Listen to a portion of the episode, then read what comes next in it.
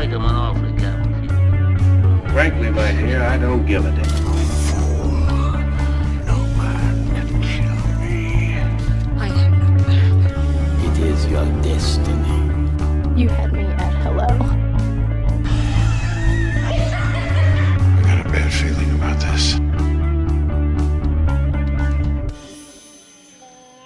Buenos días, damas y caballeros, y bienvenidos a Film Not Included, un podcast dedicado a las películas viejas, nuevas, buenas y malas. Más o menos. Más o menos, ok. Saludos a todo el mundo que nos escucha y nos soporta todas las semanas. Este, este es casi. De como- nuevo, sí, como- esta es nuestra tercera vez juntos aquí. Tony está conmigo. Se apareció otra vez en Puerto Rico y no está en Colorado. Este, sí, estamos aquí juntos, en vivo, a todo color, desnudos, eh, porque todos los podcasts... hace, calor, hace calor. Bueno, yo, yo tenía entendido que un 95% de los podcasts se graban de- ropa. al, al Eh, desnudo, por sí. la por- estática, Sí, por- eso crea fricción y cosas y ayuda a que el- la calidad de sonido sea, sea mucho mejor. Por lo menos eso es lo que me dijeron a mí la primera vez que yo grabé un podcast con otra persona. Sí, y gracias a todos los que nos han ido todavía y nos, nos siguen soportando. Este, Tony, Shazam. Shazam, Vamos, Shazam. vamos, vamos a ver de Shazam. La- acabamos de ir al cine a verla. Yo, yo tuve la oportunidad de ir a la premiere el, el miércoles, pero te, te apareciste aquí de sorpresa, así que pues teníamos que ir al cine. a- Teníamos que ir, era obligatorio. Eh. Y antes de empezar con todo esto, necesito tomar un momentito, me acabo de acordar, tengo que, por primera vez en, en- en la vida y en mi historia, tengo que, tengo que print un retraction. Em, en, en el podcast eh, pasado que hicimos de Us, yo mencioné que mi, mi futuro brother-in-law eh, era un inepto en cuanto a las películas de horror y quiero print un retraction. Eh, quiero decir que, que eso no es verdad, eso no es verdad. Que él simplemente no eh, apreció como yo eh, la manera en que las películas de horror pues necesitan algunas un trama y otras pues no necesariamente lo necesitan. Yo- Eso es lo único que quiero decir. Yo, yo pensé que iba a pedir perdón por el, la estática que creaste en tu, en tu track, pero está bien. Este, También quiero pedir perdón por la estática que creé en mi último eh, grabado del podcast. yo, yo te perdono, pero yo no sé si te van a perdonar porque lo escuché en mi carro el otro día y estuvo bien cabrón. Pero nada, Perdónenme. lo que importa es el contenido, no cómo se oye. Es- ok, Vamos a decir eso. está bien. Está bien. Este, vamos, vamos a reseñar Shazam. O sea, ese es el punto de este podcast. Es nue- nuestro podcast que es dedicado a las películas viejas, buenas, nuevas y malas. Ahora está de dedicado a hablar de Shazam. Eh, todo nuestro bienvenido a Film Not Included, un podcast dedicado a la discusión de Shazam. Eh, ambos como personaje y como estilo de vida, porque yo creo que todos debemos adoptar un estilo de vida chazamístico. Sí, yo, yo creo que todos podemos aprender algo de Shazam. Este, eh, a lo mejor aprender a ser un poquito más rápido. Este, Un poquito más fuerte, un poquito más fuerte. Este, aprender a disparar rayos por las manos. claro, hablar con peces. Sí, a, a dejar de ser niños y ser adultos niños. Este. M- Man-child. Pero vamos. Vamos a reseñarla como el formato de siempre. Sin spoilers al principio, así que si no la han visto se pueden quedar un ratito. Y con spoilers al final. Así que le- les vamos a avisar. Pero antes de entrar en Shazam, te quiero preguntar algo. Porque estamos en el tema de DC. ¿Viste el trailer de Joker? Vi el trailer de Joker. Y de, tú en el podcast has dicho que no estás como que super psyched con esa película. que hizo el trailer? Tengo que decir que definitivamente el trailer cambió completamente mi perspectiva de lo que, de lo que podría ser y será esta película. Eh, no solamente a nivel eh, fílmico, o sea, decir que va a ser una buena película, sino que se elevó a unos niveles bien, eh, yo podría decir que hasta, mano, exóticos para mí, like, una cosa... esta película se ha convertido en una droga para mí. Like, yo necesito esta película como jamás pensé que necesitaba Fra- otra película. Francis me dice, ¿te parece raro que después de ver el trailer amo más a Joaquín Phoenix? Y yo, yeah, yeah, that's fucking kind of weird. Sí, like, y a un nivel que, mano, es que la única persona que podría succeed a alguien como Heath Ledger en este papel es Joaquín. Es que es- está cabrón porque me acuerdo cuando anunciaron a Jared Leto, Backlash cabrón y se acababa de ganar el Oscar. Con Joaquín Phoenix nada, todo el mundo es como que, sí, lo Funciona, veo, funciona. perfecto. Eh, Y mano, mucha gente pensó que Todd Phillips la había cagado haciendo todo esto de, de soltar promo y soltar fotos y cosas, y para nada, porque o sea, el trailer, un vibe completamente distinto a las cosas que hemos visto, Y- like las fotos, los videos y los. Y está cabrón porque ellos han sido su- súper directos con lo que están tratando de hacer. Pero como que el trailer me sorprendió. Como que no, no esperaba que iba a ser así. Y yo creo que esto puede ser para Todd Phillips lo que a lo mejor Big Short fue para Adam McKay o algo así. Como que esto podría como que elevarlo. Y claro, y Joaquin Phoenix está lo loco. O sea, ¿Verdad? Toda la película se ve espectacular. Así que lo único que quisiera es que DC como que tenga los cojones de como que ir full con esto y le pongan el label de DC Black Label. Igual que a los cómics, que empieza la película, salga el logo de DC y abajo diga Black Label. Estaría, estaría sumamente interesante. No creo que lo hagan si están tratando de, de- de todavía recrear todo este universo. Pero sería bien interesante verlo como un, como digamos, lo que fue Marvel Max en los cómics también, como que este darker side. Yo, o sea, yo, yo no estoy esperando que esto va a atar directamente a, por ejemplo, Shazam, que, que Mm. hagamos. Pero está interesante que acaban de hacer esta película como Shazam, que es probablemente la más como que distinta. Es la más distinta, pero es como que la más abierta a todo tipo de personas.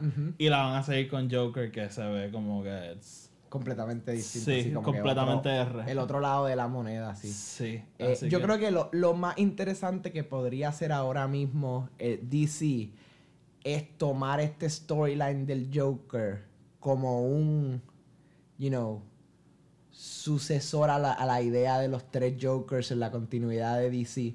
Porque si estamos diciendo que también viene un sequel de ambos Suicide Squad y lo que es Birds of Prey, Sí. que podríamos asumir que también es un sequel a Suicide Squad porque continúa la historia de Harley Quinn eh, que otro Joker aparezca en esa película. Entonces ya tenemos el, el Joker de Heath Ledger. Like, ya ahí hay tres Sí, Jo- pero el- el- Jokers el de Ledger ahora. No tiene que No, no, no, no o sea, para necesariamente, pero si estamos... No quisiera que ate. No, en verdad no, no, no pueden tocar el Nolanverse. Sí. Em, pero ellos, estos tres estilos distintos del Joker que vamos a haber visto en nuestra generación, o sea, sin contar a, a Jack Nicholson, que no es técnicamente de nuestra generación, aunque tú y yo personalmente crecimos co- este, viendo esas películas, em, que es bien interesante decir que yo viví en esta época donde yo vi estos tres Jokers tomar vida, como se supone que estemos viendo en los cómics, pero no sabemos nada de ese storyline todavía. no.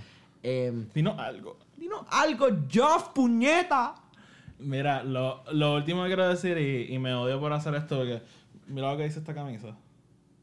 Yes. Speculate responsibly. Speculate responsibly. Esto es algo por lo que quiero vivir ahora. Este, pero, pero, pero, Tinfoil Hat. Tinfoil hat. Esta película parece que es en los 70. La película de Matt Reeves se supone que es en los 80. Podría haber un entrelace. ¿Tú crees que la, la razón por la cual están haciendo esta película realmente es el soft Batman reboot que todos no sabíamos que necesitábamos? Estaría cabrón. Yo, hon- honestamente, yo creo que como que the facts apuntan a que no. Porque Joaquín Phoenix es una persona bien particular con las películas que escoge. Y yo creo que por lo que conocemos de él, Él no haría un ensemble. él, no estaría grande. open a, a, Sí, dale, yo quiero ser parte del universo. De seguro leyó este guion, le tiene que haber gustado y, y dijo, sí, yo hago esta película. Yo digo que Joaquín es una persona tan y tan difícil de, bueno, de, de especular sobre él, porque él es tan y tan raro, eh, como, como todos los puertorriqueños. Em, que- Río Piedras, puñetas. que sería bien interesante ver como que, él tal vez esté tratando de hacer un el- lo que podríamos llamar el Robert Downey comeback. No, él tuvo una época un poquito, digamos, dark o difícil, no hace tanto. eh, que sería tal vez para él esto una manera de volver a entrar a este mundo, ¿no? Y, y no, que, no es que estoy diciendo que vaya a salir en la de Matt Reeves, pero inclusive Matt Reeves es un director sumamente artístico, eh, al igual que los- todos los directores con quien Joaquín ha trabajado en el pasado, like, pero me interesaría entonces ver que esto atraiga a directores más esotéricos a DC, digamos un P.T. Anderson venga entonces ahora Es que a- tienen que empezar. Yo dudo que traigan a PTR. no, no, no, no, lo que estoy diciendo es que Pero- como Joaquín ha trabajado con P.T., Sí. como que pues eh, esa es la conexión que estoy tratando de hacer, ¿no? Que actores de alto calibre entonces atraigan a directores también de alto calibre, ¿no? Cuando se estuvo jugando con la idea del el Scorsese Joker antes de que fuese el Todd Phillips. Scorsese estaba eh, produciendo. Por eso que, que es como que, mano, eso, eso sería bien interesante verlo, ¿sabes? Un director con ese calibre, este, Pero- actually haciendo una película DC. Yo creo que eso es lo que tienen que empezar a hacer DC ahora, porque intentaron hacer el Shared Universe y por el momento no les salió copiándose de Marvel, así que empiecen a hacer algo diferente, que el, por lo que estamos viendo es lo que están haciendo, como Sí. que cada director está cogiendo una película, está haciéndolo por su lado y después vemos a ver cómo, cómo juntamos si lo juntamos. Y siempre y cuando sean buenas películas, fuck it. Claro, Este, de acuerdo. Y pues, p- p- hablando de estilos únicos, pues entonces vamos, vamos a entrar a Shazam. Dirigida por David F. Sandberg, director de Annabelle Creation y Lights Out, dos películas de horror bastante decentes, diría yo, en comparación con, con lo que sale usualmente. Y le dan este proyecto a él, este, un pick bastante peculiar, digamos, Claro. porque no, no, es- no es lo que estamos acostumbrados, pero ya estamos viendo esta transición de los directores entrando en otras cosas. Eh, el actor principal es Zachary Levi, este, como Shazam, eso fue, yo creo que fue un poquito controversial cuando lo cogieron a él. Sí, porque todavía al, al momento de la decisión de, de, de Zachary Levi ser Shazam, él todavía técnicamente estaba bajo contrato con Marvel, porque todavía estaba saliendo como Fandral en Thor. Él lo vienen a matar en Thor Ragnarok como personaje que salió en el, que en el eh, finales del 2017, ¿no? Ujú. Este, y esta película creo que empezó a filmar en el 2018, ¿no? So, como que, que Esto pasó bien El- rápido, como, sí, como que todo lo fue- Sí, todo fue una transición sumamente bien rápido y mucha gente pensó que, por, por lo menos yo lo vi de los dos lados, mucha gente pensó que tal vez no era el, el actor de calibre que necesitaban. Yo personalmente era del lado que sí lo vi como un personaje que podría ser, eh, o sea, tomar este, este mundo y crearlo como él. O sea, yo lo sigo desde Chuck y él, tiene, él tiene el potencial eh, como actor para llegar a ese range. Y viste, esta película yo creo que realmente lo, lo demuestra. Él, él toma este personaje a, a su propia manera, eh, de, eh, con su propio estilo, eh, tomando el source material, ¿no? Como una ayuda bien grande. Pero para mí, ¿sabes? se nota la diferencia entre el source material y lo que es esta película. Eh, sí, sí, o sea, es, es distinto definitivamente. Eh, yo siempre estuve on board con él por eso mismo. A mí me encantaba Shock cuando estaba en televisión. Yo, esa serie yo nunca la acabé, pero, pero, o sea, yo creo que como los primeros dos seasons, tres seasons, más o menos. Son cinco, Son cinco. Sí, sé que no la vi completa, a lo mejor como dos o tres. Pero, ajá, entonces, la cosa es que estábamos bien envueltos con Black Adam, que era la película que venía. Claro. Con, con The Rock. Que de hecho, The Rock, productor en esta película, en Shazam. que- Y supuestamente él sigue, o sea, eso sigue en pie. y era el ah, estaba el rumor de que Suicide Squad 2 era ellos buscando a Shazam, digo, a, a Black Adam. Entonces, de la nada, cogen a Zachary Levi, lo hacen Shazam y esta película la, la llevaron a producción enseguida. O sea, en verdad fue bastante rápido. Como que estaba pensando en esto anoche y me sorprendió un poco. Y, y sí, a- mi único problema con, con Zachary Levi, uno todavía lo tengo y lo hablamos ahorita. El primero es que él no es tan grande. Y con todo y que siempre soy de Jimmy, eso todavía no es tan grande. Claro. Este. Y el segundo fue lo que estábamos hablando de que esta película, a, a mí me encantó en esta película. Me, me encanta lo, lo goofy y, y cómico que es. Pero yo necesito que en las próximas películas como que se separen un poquito. de- obviamente que siga con los chistes porque algo que sí funcionó en esta película fueron los chistes. Ya Claro. bien cómica. Pero este yo no veo a este Shazam peleando con Superman y ganándole en Kingdom Come, ¿me entiendes? No, no, ni, ni realmente sentándose alrededor de, los de los Big Three. Ajá. Este, y, y, viste, y ni Aquaman tampoco. like, todavía no ha llegado a ese nivel de seriedad, definitivamente. Pero algo que, que yo creo que lo van a trabajar. Sí, sí, o sea, y, y estoy open a que pase. O sea, no, no- no es que yo necesitaba que al final de esta película ya como que él fuese el Shazam para siempre, o sea, pero, pero quisiera ver eso. Y, y yo creo que él lo puede hacer, no, no tengo duda, pero quiero que como que pues, empiecen a mover el arco y el personaje un poco a la medida que siga pasando el tiempo.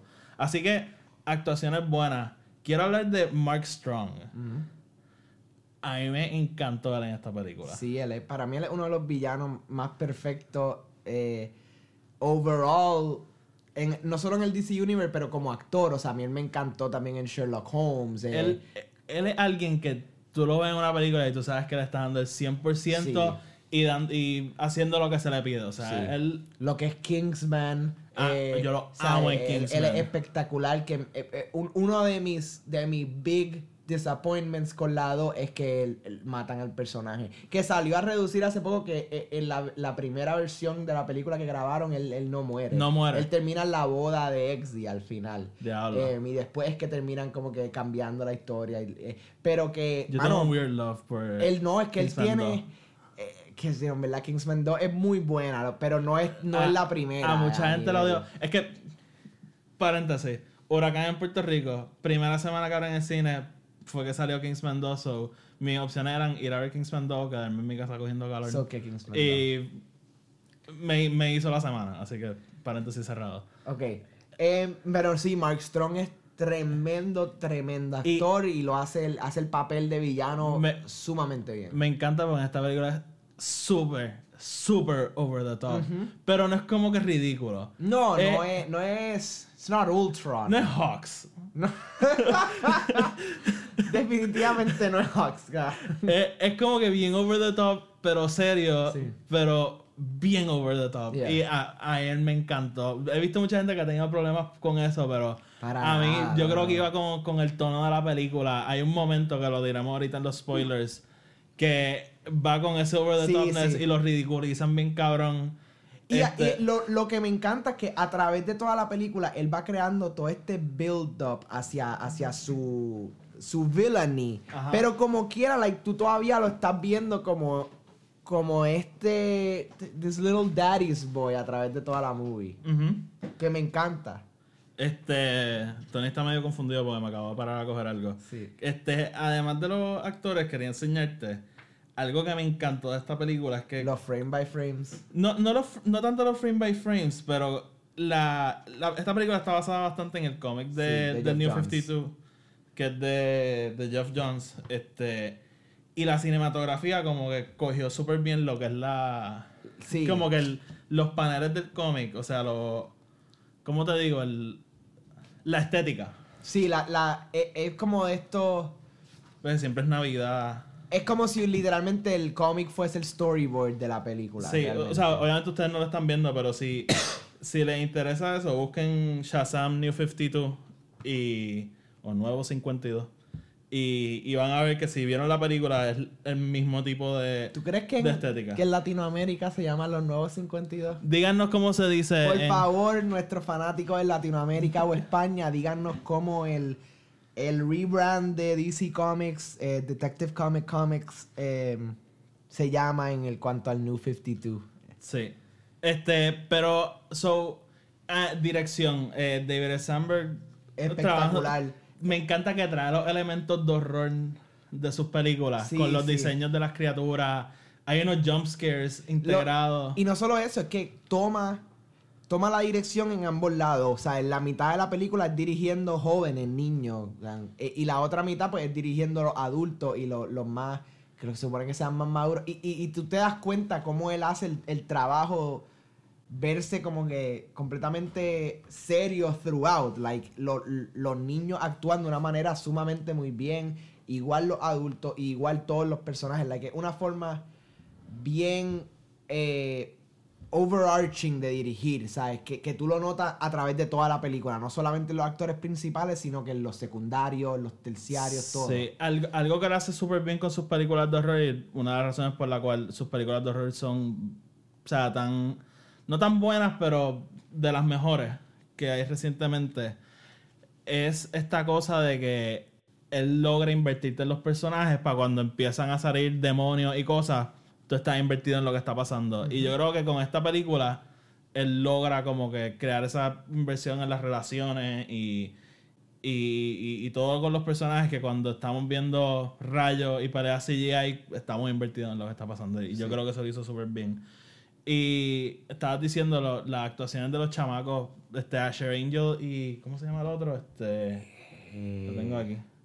Eh, Jack, Dylan Grazer, sí. este, espectaculares. Eh, Jack Dylan Grazer yo creo que se lleva la película con momentos pequeños, este, graciosos y... Sí, porque todo está en sus caras y, y en verdad sus caras se llevan la película para mí. Yo creo Sí. que... Así que yo creo que en general, o sea, yo, yo no tuve ningún problema con esta película. Yo creo que siempre se habla de, de Wonder Woman y dicen, ah, Wonder Woman, pero el tercer acto. Este. Eh, Aquaman, pero parece un videojuego. Esta película yo como que no siento eso para nada. Yo como que... O sea, no, no es una película perfecta, no es que esta película va a cambiarlo todo, pero yo creo que es una película que desde el principio sabe lo que quiere hacer. Apunta a eso y va directo a eso y, y no se desvía, es bien straightforward. Y hicieron una película muy, muy, muy buena. Sí. O sea, e- entretenida, o sea, buen pacing, buen diálogo, buenas eh, secuencias de acción, el CGI que o sea, bueno. se ve sumamente realístico. eh, en verdad me gustó muchísimo. Sí, y, y yo creo que una yo creo que es un buen starting point para gente que no ha estado bien on board con este universo porque existe en el universo pero al adyacente. Standalone, sí. Ajá. Y y a la misma vez para los que somos fans de Shazam hay tanto y tanto y tanto metido por ahí que que en verdad, o sea, hi- hicieron una película bien completa y yo estoy bien contento y a, a mí me gustó un montón. Así que ¿estás de acuerdo? Estoy de acuerdo. Muchísimo. Pues si no la han visto, arranquen al cine, vayan a verla, está súper, súper buena. Y vamos ahora con los spoilers. Pero antes de ir los spoilers, este plug, estamos en Instagram, Facebook, Twitter y nos pueden escuchar en SoundCloud, Spotify y iTunes. Este, búscanos, compártanos, escuchen todo y, y nada. Vamos entonces. Este podcast es traído para ustedes por Office Depot Cleaning Duster. Remueve todo el dust de tus electrónicos. Eh, ¿Sí? O sea, es que a mí me encanta cuando a veces los podcasts paran a mitad para dar un plug de... eso es cuando de- tienen anuncios. Cuando tienen sponsors y cosas para que les den chavos. Si alguien nos quiere way, sponsorear. Si alguien conoce a alguien que trabaja en Office Depot, acabamos de pluguear, so un buen chavo. Nos deben 200 mil dólares. Yes. Eh, vamos entonces con, lo- con los spoilers. Ok. Yo quiero empezar por algo. Este que. Que yo creo que fue como que. Una de las interrogantes más grandes entrando a esta película. Porque había muchos, muchos, muchos rumores. De que Henry Cavill iba a salir en esta película. O sea, había muchos rumores de que él le quedaba una película en su contrato. Y que en vez de votarlo, lo que iban a hacer es ponerlo en esta película y acabar su contrato. Henry Cavill no sale en la película. Sale Superman, pero no sale Henry Cavill. Claro. Eh, al final de la película, pues, sale el cuerpo de Superman, pero no sale la cara. ¿Qué te pareció, Tony? me pareció como un cheap move de parte de Warner Brothers y de DC. De una manera de. como. hacernos trampa a todos Ajá. nosotros, like, de engañarnos con el hecho de que va a salir Superman, va a salir Superman, pero después nada que ver. Em, me interesaría ver como que. Que digan algo, ¿sabes? Que realmente mencionen y digan como que, ver, así pensábamos que íbamos a poder tener a Henry Cavill, pero pasó algo, lo que sea, y que por lo menos nosotros podamos decir, ah, bueno, pues whatever. Pero si, si no, pues entonces significa que todavía tenemos a Henry Cavill para una película, se supone. Si es que no le invalidan el contrato. Que eso Bueno, le, pero- le pagas para el chavito y se acabó. Pero, pero nada, eh, quería salir de eso porque se ve que fue. A mí fue algo que me molestó porque en el momento que lo vi, funciona para el universo, como que completamente. O sea, sí, Superman existe en este universo, conoce a Shazam, tiene sentido. Pero en el mundo real, al no salir la cara de Henry Cavill, es evidente de que no lo consiguieron, o no lo quisieron conseguir, o simplemente no están convenci- convencidos de que él va a seguir siendo Superman. Y por eso a lo mejor no lo ponen. Eh, un poquito decepcionante. La, la escena en el contexto de la película está cool. Sí. Pero sí, este, un poquito decepcionante. Pudo haber sido mejor, definitivamente. Sí. Es, es- es de estas cosas que, que, como tú dices, como venían los rumores, hay un build-up, ¿no? Sí, Y, y uno se siente definitivamente herido al final. sí. Hubiesen puesto a Wonder Woman, mano. Eso, eso hubiese estado bien cabrón. Yo creo que lo mejor que hubiesen hecho es algo con Jason, o sea, el más reciente que ha salido en una película, eh, Aquaman. este, Ah, Jason Momoa. Jason Mamao. Y se lo Eh. vacilan en la película, sale el logo. Eh, Jason Momoa, ¿por qué no saliste, mano? Sí, mano. Sí. Este. Wi- William Dafoe. Tacho, yo hubiese puesto- Volko. Yo, Yo hubiese puesto a Willem Dafoe, en verdad. eso está bien cabrón. Steppenwolf. Best cameo ever. Anyway, Ajá. ¿De qué tú quieres hablar, Tony? ¿Qué, Eh, qué- mira. ¿Qué pasa en la película que te intrigó? yo creo que una de las cosas que más me, me intriga la película y me siento un poco de- decepcionado que una persona que yo sé que tiene un poquito mejor de calibre pudo haber tenido más, más show en la película y es eh, Digimon Huson's eh, Shazam ¿Qué? que, que sentí que él, su personaje, realmente pudo haber tenido mucho más space ¿El de para... Shazam? Sí, el de Old Shazam. Like, eh, Al de Zachary Levi. No. Digimon Ah.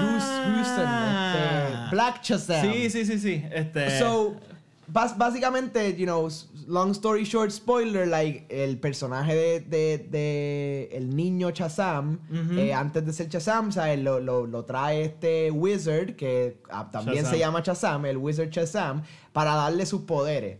Y, y básicamente la película empieza con ese plot. La película empieza dándote este plot de que este, este mago está buscando eh, la persona adecuada para darle sus poderes. Eh, y al final encuentra a Billy Batson, le pasa sus poderes. Siento que eso, de, a- nosotros sabiendo toda la mitología que hay detrás del de, ¿sabes?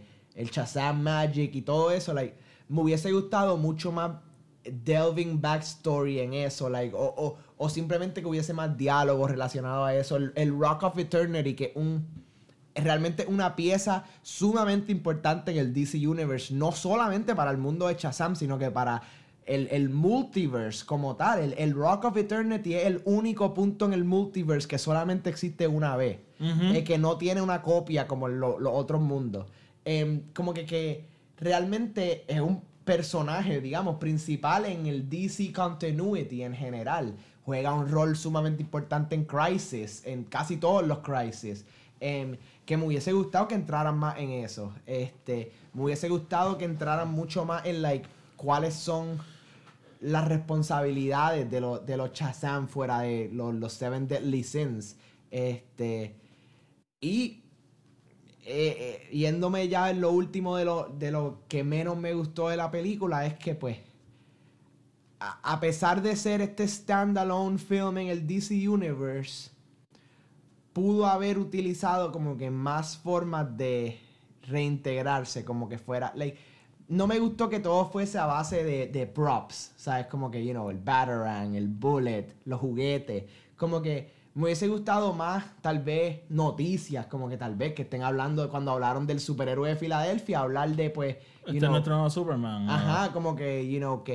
eh, Están los periódicos y. entonces, esto es lo otro. No sabemos realmente dónde en la continuidad cae esta película, que las películas de DC últimamente pararon de hacer, porque ni Aquaman sabemos dónde cae realmente. A- Aquaman después Sabe- de o sea, Justice sabemos League. que es después de Justice League, pero no sabemos como que cuánto después, like, pasó algo grande en el mundo, ¿sabes? Y, y como que no hablan de esas cosas. Y a mí no me gusta cuando hacen eso. Como que entonces no hablan de dónde están los. Como que. ¿Dónde están las otras personas que hemos considerado héroes en el pasado? Es todo sobre este nuevo superhéroe que hay en Filadelfia, pero nada más mencionan como que a los otros de pasada Ta- y no ta- en una forma realística. También está esta tampoco. cosa que la, la historia siempre está con estos chamaquitos, ¿me entiendes? Que, que a lo mejor si fuesen todos adultos lo pudiese como que entender más, pero como siempre están con... Como que ellos simplemente ven a estos superhéroes como dioses y, Claro. y es como que diablo que culto era un superhéroe también. Que... Que sí, o sea... Eso, eso realmente es que de las únicas cosas que no me gustaron. o sea, moviéndome a, a lo demás, que sí me gustó un montón. sa- sa- sabemos que el- es después de Justice League porque el suit de Superman es el de Justice League, que ya es como que clarito. Mm, No Ok. el Dark One. ok, so we know that at least. Sí. Em, mano, me, me gustó muchísimo cómo Zachary Levi trabaja, no solamente en his own right como Shazam, sino o sea, en las interacciones con los otros chamacos, en, la- en sus interacciones con los adultos, em, en sus interacciones con los civilians como tal. Siento que la película tiene muy buen diálogo. Siento que la película tiene fluye muy, muy bien de parte en parte. Eh, eh, mencionamos un poco que la mi primera vez que la vi fue esta, pero tu primera vez se sintió larga un poco. Sí. o sea, y, y yo lo sentí igual. Tiene unas partes que no es que draguen, pero son de- definitivamente le tienes que prestar un poquito más atención. No se mueven tan rápido. Y se siente larga, pero, pero cuando sale, como que no es, no es como, digamos, Infinity War, que se siente larga, pero es porque es larga, carajo. Tú sales y lo sabes que es larga. Aquí tú sales y dices, no, mira, en verdad no, no, en verdad no fue tan larga. Lo que pasa es que como que se siente así. Sí, am, las, ahora que la vi por segunda vez no lo sentí así. Me di cuenta de algo. El tercer acto es bien largo. Y, y si lo piensas, empieza desde la parte que, Que de la coge el guagua. bus, sí. Empieza desde ahí porque... o sea, Empieza desde te- que Shivana lo, lo, lo ataca por primera vez. Exacto, porque sí, o sea, está, está esta cosa de pelear en el segundo acto, pierde y vuelve para el tercer acto. Pero todo, todos los eventos que ocurren después de esa pelea están tan entrelazados Claro. y, y- y- y conectados a seguir lo que acaba de pasar. O sea, to- todo pasa Sí, en el mismo día. Lo único, lo único otro que puedes decir es que el tercer acto realmente empieza cuando Shazam llega a la casa por segunda vez que Sivana tiene a, a su hermano. Pero eso pasa como que A consecuencia de lo que 10 acaba- minutos de lo que de después de todo eso. Él, o sea, él llega a la casa, lo regañan, se va a buscar a su mamá de verdad y pasa todo esto. Like, no pasa tanto tiempo, so, en verdad Y- todo eso es parte del tercer acto. Por eso, Lo que la mamá le dice es parte del tercer acto. Ese es su third act character development, ¿no? Sí. Una cosa que no me gusta del tercer acto es que los papás desaparecen, los, los foster parents desaparecen. A mí, estoy seguro que no fue a propósito, pero a mí me encantó porque esta película tiene un vibe bien ochentoso. Y, ¿De en las dónde pelicu- están los papás? y los papás de los 80 nunca están cuando los hijos están en peligro. Y esto como que lo siguió. Hablando de los 80, el callback a Big que tienen con, Oh, el, con piano, el piano, sí, Super genial, cabrón. genial. Este. I'm Batman. Eh, así que. Ok. Una. Esto estuvo cool. Porque es parte del cómic y es una parte bien grande. Pero yo te dije que me hubiese encantado que lo hubiesen dejado para después. El Shazam Family. Es que ahí, ahí mismo están. Eh, de- dentro de la película funciona. Dentro de la película funciona. Pero a mí como que sentí que hizo a Shazam menos especial. Y, y está cool porque sí, como que su poder es que él puede distribuir poder y, y dar poder. Pero a la misma vez como que yo hubiese querido ver como que a Shazam solo como que bregar con la situación. Eh, ahora mismo siento que... Sí, porque lo que es lo que te dije, realmente lo que crea esta idea de que el- tu, tu superhéroe y tu personaje nunca fue suficiente desde el principio. Esa es, realmente el mago lo que tuvo que estar haciendo es buscando fucking seis personas, entonces no es buscando a una. Em, como eso sí te entiendo que a- afecta definitivamente el storyline de él. Em, llega a darte esta línea, ¿no? De pues, que obviamente la familia es más fuerte cuando está junta, que es el, el punto de la película. Pero sí, estoy de acuerdo contigo, sí, 100%. Eh, sí, eh, y Y estuvo, o sea, estuvo cool. En, en la premiere la gente como que se volvió loca en esa parte, tipo cuando Thor llega a Wakanda. O sea, la gente se empe- empezó a aplaudir. Yo- pero para mí fue como que un poquito underwhelming. Otra cosa que no me encantó fue el, el- el tercer acto con la mamá. Como que entiendo lo que querían hacer. Y. Pero yo siento que como que el, el gut punch que querían darte no, no cayó como No, tenía pu- que caer. pudo, haber, pudo haber llegado de otro lugar, definitivamente. Pudo, pudieron haber hecho algo mejor con esa historia eh, que, que darte ese backstory. Porque, como te lo dije, yo me lo vi venir. Por lo menos yo lo vi venir desde el principio. O sea, desde que te dan este backstory que él se pierde en el, en el, eh, en el carnaval con la mamá y eso. like, lo veía venir. Veía venir lo que venía en el tercer acto. You know, este whole tu mamá en realidad nunca te quiso, thing, backstory, whatever, que es un cliché cabrón entre los superhéroes anyway. Así que no es nada nuevo para mí. Y, y como tú dijiste, lo podían cortar completamente, podía ser un second movie thing Sí. o lo podían traer de otro lugar. Sí, no, estoy de acuerdo. Y, y esos fueron como mis dos problemas más grandes. Again, tampoco fueron estos super issues que me dañaron la película. Pero. Pero ajá, eh, yo pienso que esas dos cosas, lo de la familia y lo de la mamá, pudo haber sido algo de, de la secuela, pero, pero nada. Eh, quiero hablar de after credit, pero no sé si tienes algo más que decir de la película. Me gustaría decir que en realidad eh, quisiera que jueguen más con esto en, en lo que vamos a Adobe Shazam 2 o como quiera que le vayan a poner. Shazammer. Chaz- Shazam, Shazam Harder. este, no, em, que eh, jueguen más con los dos, con los dos actores. Esta película siento que realmente al final del día es Zachary Levi overshadowing el otro Ah. chamaco. eh, cuando me gustaría que haya más balance. No siento que hubo tanto balance en esta película. Sí, eh, Porque Asher Angel sale todo el principio, ¿sabes? Todo el principio estás con él. Cuando se convierte en Shazam, realmente la mayoría del tiempo lo que está es con Zachary Levi. En dos o tres momentitos que estás con Asher Angel otra vez, pero again, he goes back to being Shazam bastante rápido. Em, que lo más que me gustó fue cuando jugaron con todos esos transformations al final durante la pelea. Like, eso me encantó y me, me hubiese encantado ver eso tal vez un poquito más no el- necesariamente la transición de él a Shazam, sino más como que verlo más como Billy Batson brega con su vida también, no solo como Shazam. Sí. Y es interesante porque si lo piensas, Asher Angel es el niño y es el que brega con los temas de la película, a lo mejor un poco más serio, un poco más adulto, y Zachary Levi, que es el adulto, es como que el, el que está pasándola bien, vacilando. Sí. Es como con una dualidad interesante que, que, que hacen ahí. Eh, Y hablando de la dualidad, viste, viste cómo Us se representa en esta película esto, también. esto definitivamente es una secuela de Oz. Sí, yo creo que esto es directamente, esto es parte del Us Shared Universe. Eh, si, te das cuenta, hay una parte en la película que atrás, bien atrás, puedes ver una línea de gente vestida de roja aguantándose de mano. Em, it's very faint, pero está ahí.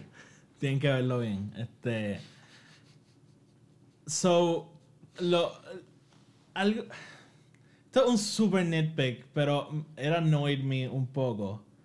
Que ellos, que los chamacos ya sabían que eran los Seven Deadly Sins. Ah, no, no, eso no me molesta. Ah, eso a mí me molesta No, con cojones. A no. mí me encojona cuando los personajes de momento dicen. Y la, y la línea es. La, línea- la línea fue Mary diciendo. We have to get the sins away from him. Y como que en ningún momento desde que tú has conocido a Sivana han mencionado los sins. Han mencionado que ese es su source of power. Papi, Bible Studies.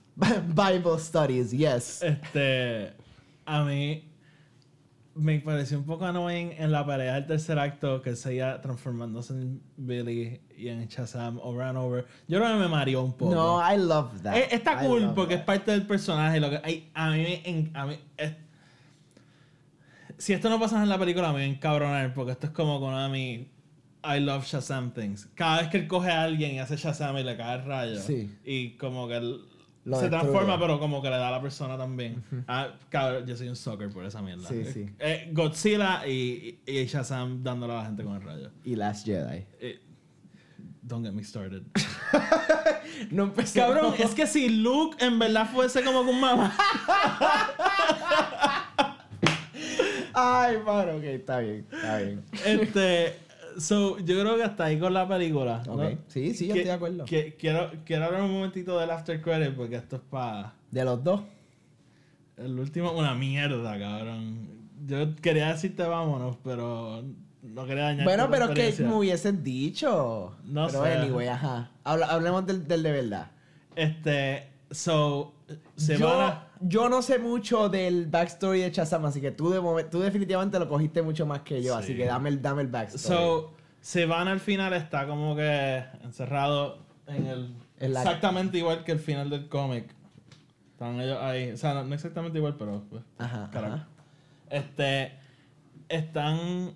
Él está ahí escribiendo y entonces ve este, esta oruga que le está hablando. Y esa oruga es Mr. Mind. Ok. Mr. Mind es un extraterrestre en forma de oruga. Escuché a alguien el otro día poniéndolo de la mejor forma del mundo. Es. Imagínate un extraterrestre en forma de oruga que es un genio, pero tiene la conciencia de Hitler. Ok. Ese es Mr. Mind. Está Y es uno de los villanos más grandes de Shazam. Y pues se junta con Savannah. Y básicamente en el cómic, Savannah lo que está tratando de hacer es liberar a Black Adam. Y lo logra.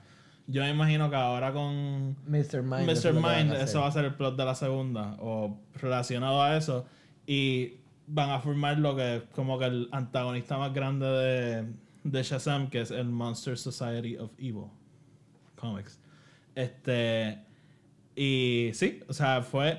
Yo. Mr. Mind sale desde una de las primeras tomas de la película. Sí. Que es cuando se van a, de chiquito va, lo ve ahí. Desde la cofre. primera escena de la Y, película. y para mí es bien interesante porque después de que Savannah se lleva todo, hay una toma bien clara donde estaba Mr. Mind y sale que está roto el cristal y que él no está. Y que no está.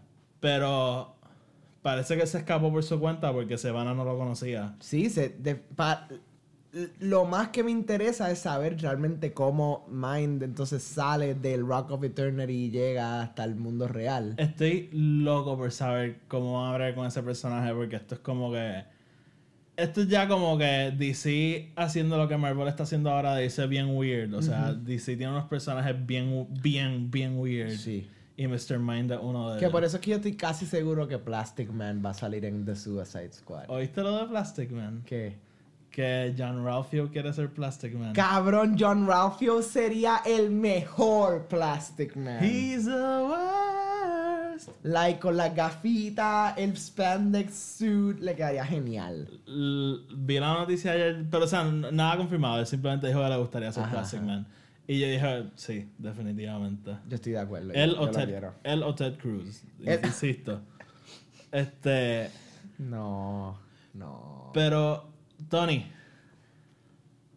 Yo creo que por mí ya. Sí, no, esta película, mira, eh, no, eh, es- esto es uno de nuestros reviews más cortos, pero no es porque no sea buena, es porque o sea, tam- tampoco es que. tampoco es que es tan mala que tenemos tanto de qué hablar. En realidad, es- es, eh, entretenida, se pasó muy bien, me encantó, estoy loco por verla cuando vuelva a salir en DVD, like, y... Y en verdad, o sea, bien entretenida, bien buena, no. No es game changer, pero es, lo suficientemente distinta para stand out. Porque no es, no es lo que DC ha estado haciendo hace varios años, pero tampoco es Marvel. O sea, es, esto es un tono interesante porque yo creo que a lo más que se parece a Deadpool, pero tampoco es Deadpool. Es como que Sí, está comiendo algo de todo. Sí, yo creo que esta película eh, está tratando de crear originalidad dentro del, de, de los universos, dejar las fórmulas atrás y, y empezar a crear nuevos Y, mundos. y vi que tuvo un buen jueves y viernes, así que se espera que, Que haga bien. que va a vender bien. Así que yo lo- espero que DC ahora empiece a mirar este Aquaman, Wonder Woman y Shazam como que el, el camino a seguir. Que, The Big Three. que es un buen camino para seguir, yo creo. Y O sea, matar a Henry Cavill. Hagan algo, mano. O sea, yo, yo quiero ver otra película de Superman. Sea él o no, just do something. Pero háganlo. Y con eso es que... lo- Nicolas Cage. Por favor. este, así que. yo- Gracias, Gracias por estamos, estar con nosotros. Los eh, queremos mucho. Pendientes. Los Avengers viene por ahí. La semana que viene. A mí no me importa si tenemos que hacer como tres episodios. La semana que viene es Celebration, Star Wars Celebration. So, vamos a estar los tres días live from New York. Tampoco así. este, pero igual que hicimos con Comic Con, Vamos a hacer un episodio resumiendo. sí. Esperamos trailers de Star Wars Episode 9, este, Mandalorian, eh, Clone Wars, de todo. Así que Por lo menos mensajes de los creadores de Game of Thrones y de Ryan Johnson. no creo que pase. No de ellos, pero de algo de lo No- que viene. ¿No, creo que cre- va- ¿no crees que Kathleen Kennedy suelte un slate? Creo que no. No. Yo, si, si me ponen a apostar, creo que no. ¿Tú crees que traen a un animatronic George Lucas? Por favor, traigan un animatronic. Como Así- los muñequitos de It's a Small World After All, pero George Eh, Lucas. eh, eh, Ah, oh, ah, oh. ah. Eh, It's poetry. Ok. Así que nada, Tony, sácanos. Bueno, Corillo, gracias por estar con nosotros. Recuerden, estamos en Spotify, en SoundCloud, en iTunes. Eh, síganos en Facebook, Instagram, Twitter. Eh, y nada, nos vemos mañana, Corillo. I wanna make him an offer, Frankly, my dear, I don't give a damn.